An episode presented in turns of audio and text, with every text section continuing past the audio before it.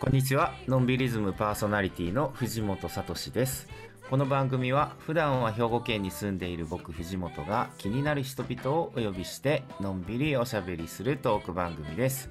今週ものんびり編集部のやぶちゃんとハチと一緒にお送りしていきます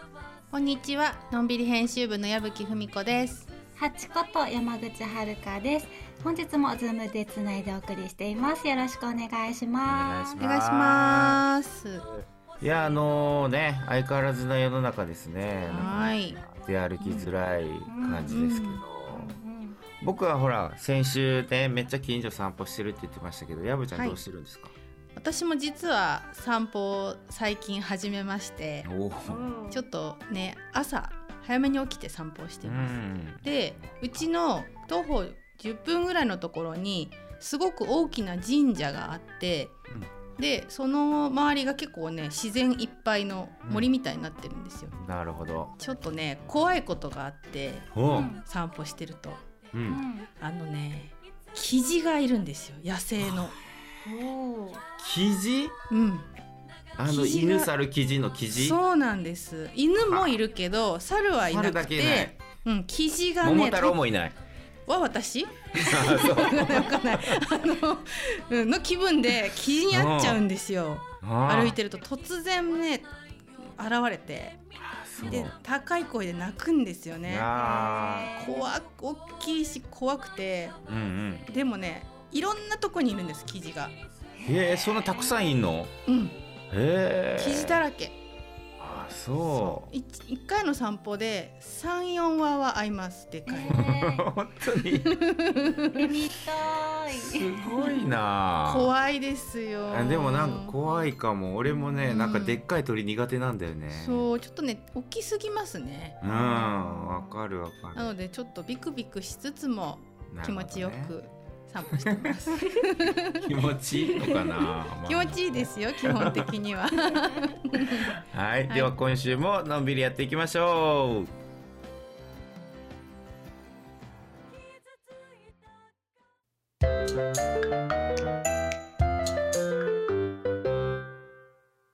今日も素敵なゲストをお招きしています。はい。本日のゲストは建築家の奥田達郎さんです。よろしくお願いしますよろしくお願いします。ハッチプロフィールお願いしますはい。奥田達郎さんは兵庫県在住、奥田達郎建築社を主催しています。学生時代に文化人類学を学び、人の営みと結びつきの近いものづくり、建築設計の道を志します。現在は居場所を育てるをモットーに、建築設計にとどまらず、ワークショップによる施工やイベント企画運営なども行っています。はい。よろしくお願いします。えーねよろしくお奥田願いしま君奥田君 はね兵庫県に住んでいまして兵庫県のどこでしたっけ？えーっと、あの宝塚歌劇で有名なうん。宝塚市っていうところの、えーに住んでます。でなる、えっと、はい、僕はあの文化人類学をおっしゃってたいただいたみたいに、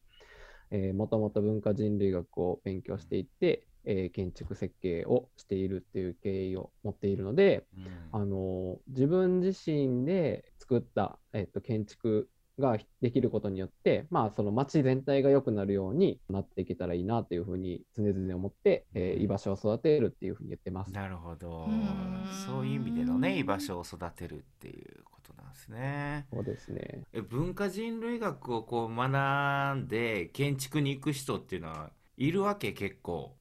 はいなくって、どちらかというと、建築人類、建築文化人類学っていうの、ジャンルがあるんですけど、あるんや。うんやっぱり。うん。でもそういう人たち、もともとベースが建築だった人が多くって、なるほど。で、まあ、建築って結構、その、技術だったりとか、うん。文化のこと、デザインのこと、アートのことって結構複雑になってくるので、まあ、あの、たまたま歴史とかそういう暮らしの場みたいなのに興味持った人が文化人類学に来るっていうのはあるんですけど、うん。文化人類学をやっていて、建築に行くっていうのはなかなかあんまり聞かないですね。そうだよね、それでもなんかこうプロフィール的にはねなんとなくこう自然な流れみたいにさらさらっと説明されたけど それでもなんかやっぱり文化人類学を学んでて建築に行こうっていうまあいわばなりわいにしようっていうのはなんかこう何かしらのきっかけっていうか出会いとかなんかあったの？もともと文化人類学っていう学問自体が、まあ、あのアメリアフリカの少数民族とかを、まあ、どういうふうにアイデンティティを持って、えっと、生活してるのかとかっていうことを調べるっていうのが、まあ、おメインストリームなんですけどうん。なんかその文化人類学やってて暮らしの場をあの僕は研究してたんですけどそれ自体は面白かったんですけどえある団体とか民族とかそういうものを調べてても調べただけになってしまうというか、まあ、そのレポートをまとめて論文として考察してそれで終わりで、えー、と結構人類学の手法でその団体の中に入り込んでで、まあ、中からこういろんなものを観察したりとかあの一緒に生活したりとかっていうふうにするんですけどせっかく仲良くなったのにそれで終わりでなんかまあまたあの自分のフィールドに自分の住んでるとこに帰って、うん、とそのまま生活が異なっていくっていう感じになってるんですけど、なんかそれってすごいもったいないなと思っててせっかくいろんなことを知っていろんなことを感じたんだったら、まあ、その人たちがもっと楽しくなるようにとか心地よくなるようにとかって僕が入ることによってなんかあの更新されていく方がなんかその個人的には面白いなと思ったんですね。まあ、文化人類学者としてはあんまり良くないんですけどでそう考えた時に、えっと、暮らしの場っていうのをテーマに、えー研究してたので、まあ、建築っていうのが面白いんじゃないかなと思って設計に志しました。そういう思いから生まれた建築っていうのにはあの奥田さんが手掛けられたものにはどういう建築があるんですか？えっと、僕自身はもともと修行時代あの大学卒業してから設計事務所に修行してたんですけど修行時代は新築の、えっと、住宅ばっかりやってたんですけど、うんうん。今独立してやっていることは、えっと、お店のリノベーションがすごい多くって、えっと、僕個人的になんかあの今の時代に新築をいっぱい建てるのがちょっとなんかナンセンスじゃないかなと思ってて、うん。まあ、いっぱい空き家がある時代にあの新しく作るらずとも使えるものいっぱいあるよねっていうのもあったし冒頭に言ったあの一つの建築ができることで、えっと、町全体とかその地域が良くなっていくようにできたらなって思っているんですけど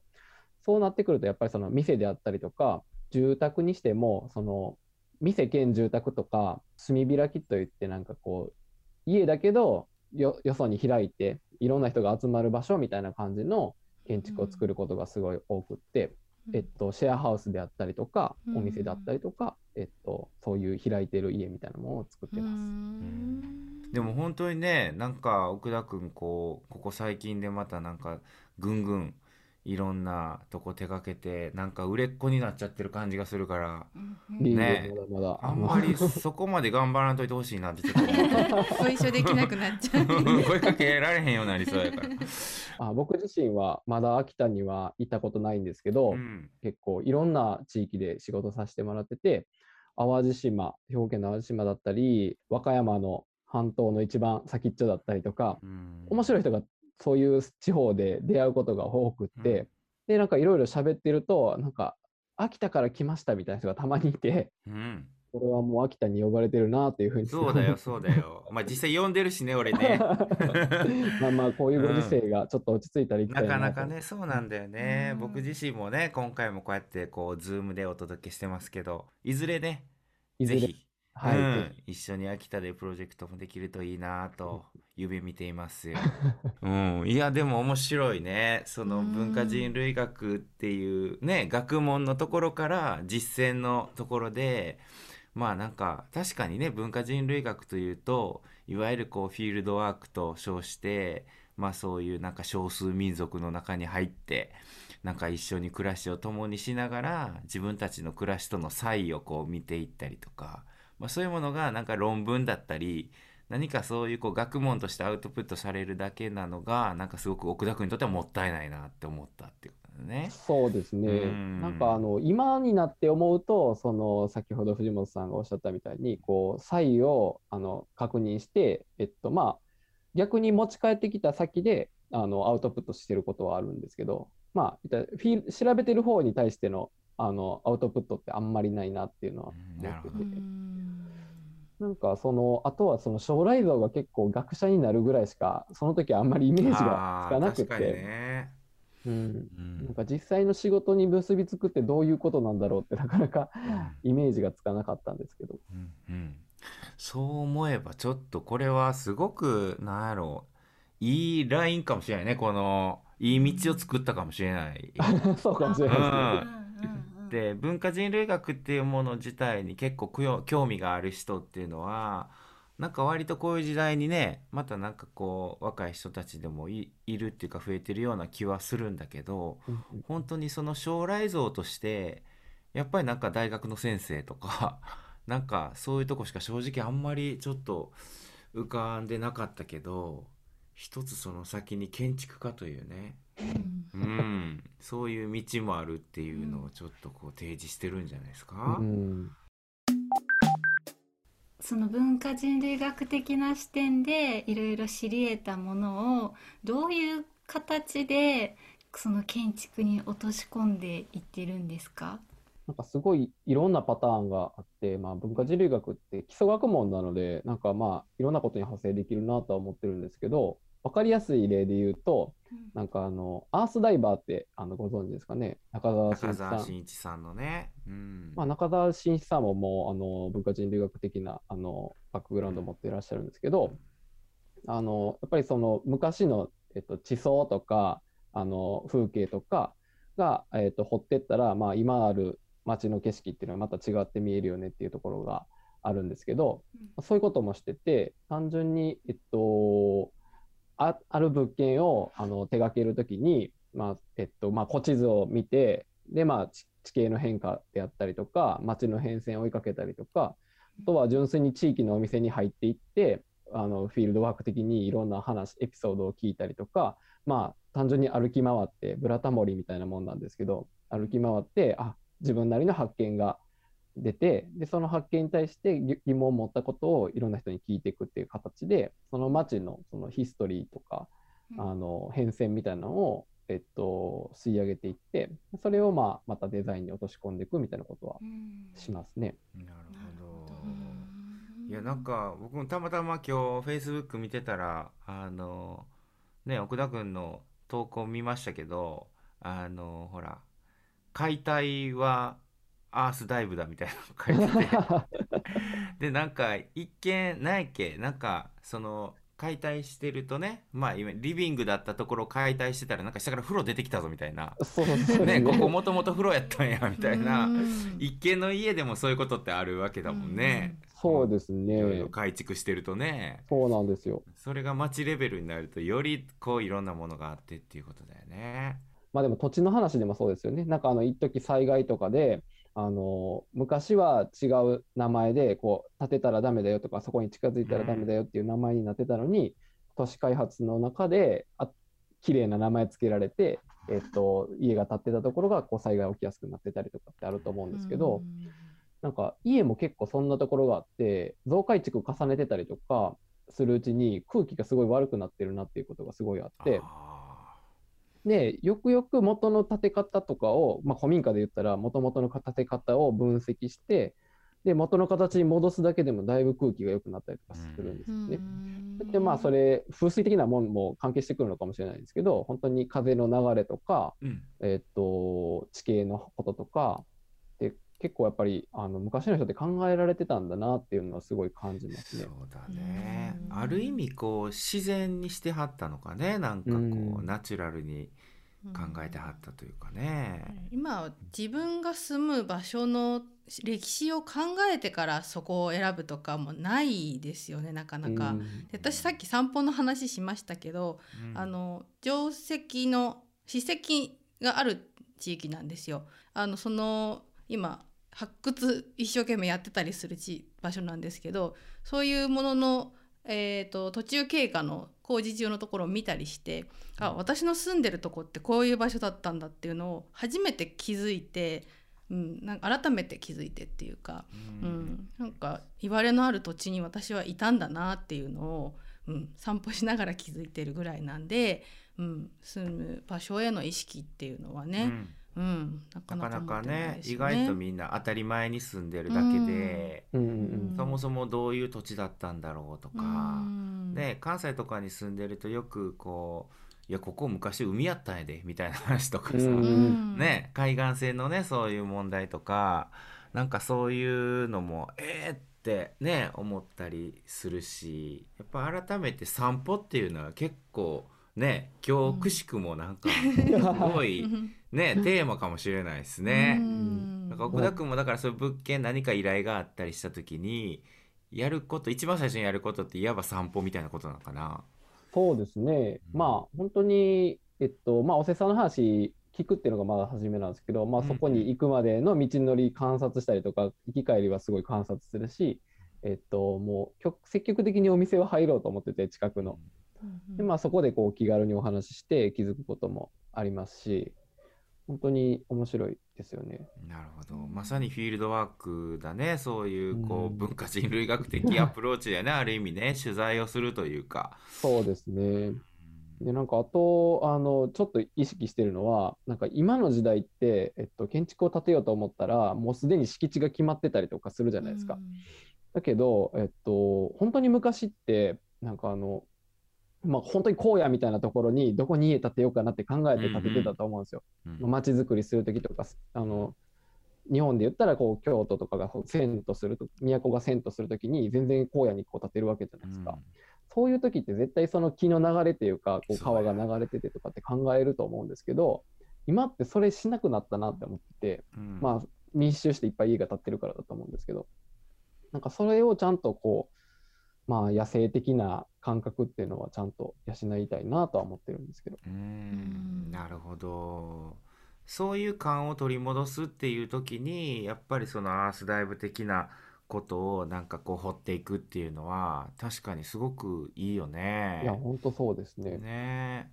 なんかそれこそ本当にまたやぶちゃんの冒頭の話になるけどやっぱり神社とかもあのね当たり前のようにまあ普通にお参りに行ったりとかするもののやっぱり神社ってこうほら森があるじゃないですか。森とワンセットっていうか、うん。なんかその森の部分に結構気づくっていうかこのねコロナ禍においては散歩してると、うん。なんか時間なくお参り参拝だけして帰ってたのがふとその裏側のねそういう鎮守の森というかうんそういうところまでなんか足を運んでいくとかなんかそういう今はねなんかある意味そういういい時間になってるからなんか改めて自分の土地を知る感じるっていうのが結構今聞いてる人たちにとってもね話がひょっとしたらこう届きやすい世の中になってるのかもしれないね。なるほどね。でもなんかやっぱりそういうアプローチを例えば自分がさ何かあの家を建てるとかお店やるとかっていう時に建築家の人がやってくれるとしたらそら嬉しいよねなんかね。うん。大体皆さんびっくりされますね。なんか、あそこまでするんですか？みたいな。そうやんね。なんかほらもともとねやっぱり奥田君との出会いはこう結構実は編集っていうキーワードがあって地域編集とかまあそういうところでこういろいろ共感し合った部分があると思うんだけどなんかそういう意味ではやっぱりやぶちゃんとか僕とかねハッチもそうだけどこう編集者として日々やってる仕事ってやっぱまず取材じゃないですか。はいいやこう人の人の話を聞くっていうところからそこからさらにまあ取材をしていくっていうのはまさに奥田君がお施主さんから依頼を受けて話をまず聞くっていうとこからその歩いたりとかお店入ったりしてどんどんリサーチ取材していくっていう。でそれを僕たちはまあなんか本だったり雑誌だったり記事だったりみたいなアウトプットをするけど奥田君の場合はまあなんかこう建築物としてね、設計施工としてなんかこうアウトプットするっていうなんかアウトプットの違いだけでその過程はやっぱ改めて一緒やなってそうです思ったね。ね。うん。面白いねそう考えると。ね僕も建築家になれるような気がしてきた。技術がねあるね。絶対なれへんと思うそうですよね。本当になんか僕も建築がベースとして技術が一応あるから、うん。あの建築としてなりわいとしてできるんですけど、えっと、多分それぞれみんな持ってる技術を使えば、その、その調査というか、その取材するところって共有できるんだろうなって思うって、ん。例えばね、ウェブの話、ウェブデザインとかグラフィックデザインとかもなんか近しいものあるような気がするし、うんうんいや本当そうだよね。だからなんかある意味こう今はなんかこういうそのいわゆる編集者となんか建築家っていうところのある種こう接点のような話し方をしたけど実は結構そのなんだろうねパン屋であろうと料理家であろうとねなんかこうものづくりしてるメーカーさんであろうとその最後のアウトプットの手前まではみんな一緒かもしれないね。うん。みんなやればいいしやってはるかもしれないしっていうね、奥田くん最近あのポッドキャストをやってますよね。淡いレディオという名淡いレデ前でィオ、うんあの、うんポッドキャストをしてて、うん。まあ、それはなんでしているのかっていうと、なんかやっぱりあの、本当に藤本さんの考えにすごい影響を受けたところがあって、あの、やっぱりこう、聞いていることに対する学びってすごい深いなって思ってて、今までそういうのをすごい感じてはいたんですけど、なんかまあ改めてそういう場を作ってみたらどうかなっていうところがあって、であとその淡いレディオの淡いっていうのは、あの僕が今住んでるシェアハウスの名前なんですけど、淡いっていうシェアハウスは、あのまあ食をテーマにしたシェアハウスで、まあ、僕が運営して設計してしているところなんですけど、うん。まあ、コロナ禍ではあるんですけど、あのまあ、いろんな人がすごい訪ねてきてくれて、なんかまあ興味深い人といろいろつながることが多くって、で、なんかそれを、なんか単純に僕の中の学びで終わらせるんじゃなくって、えっと、なんとなくいろんな人にシェアしたら、その学びが広がっていくんじゃないかなと思って、まあ、あとはその自分の話術みたいなところも、まあ、あの磨けるかなと思って、ポッドキャストをしています。なるほど。ゲストがいて一緒におしゃべりするような、そうですね。うん。あの僕ともう一人あの公務員のあの、まあ、一緒にいろんなイベントしてる友達がいるんですけど、えー、2人がパーソナリティになってうん。毎回ゲストを1人か2人来てもらって、まあ、その人の話を聞くっていうところうですね。んでも本当にそのねその2人が一応パーソナリティ的になって結構いろんな意味でこう地域で活動されてる人のお話を聞いてくれていてで本当にねなんか今奥田君自分のねトーク力を上げるためにみたいなこと言ってたけどいいんですよちゃんと的確にね聞いてくれて 進行してくれてめちゃめちゃ聞きやすいラジオだからあの普通に皆さん淡い淡いレディオ全部ローマ字で出てくると思います。全部ローマ字か。AWAI。そうです。いや、ぜひ、淡いレディオもね、皆さん聞いてほしいなと思います。はい。ということで、えー本日のゲストは、建築家の奥田達郎さんでした。ありがとうございました。ありがとうございました。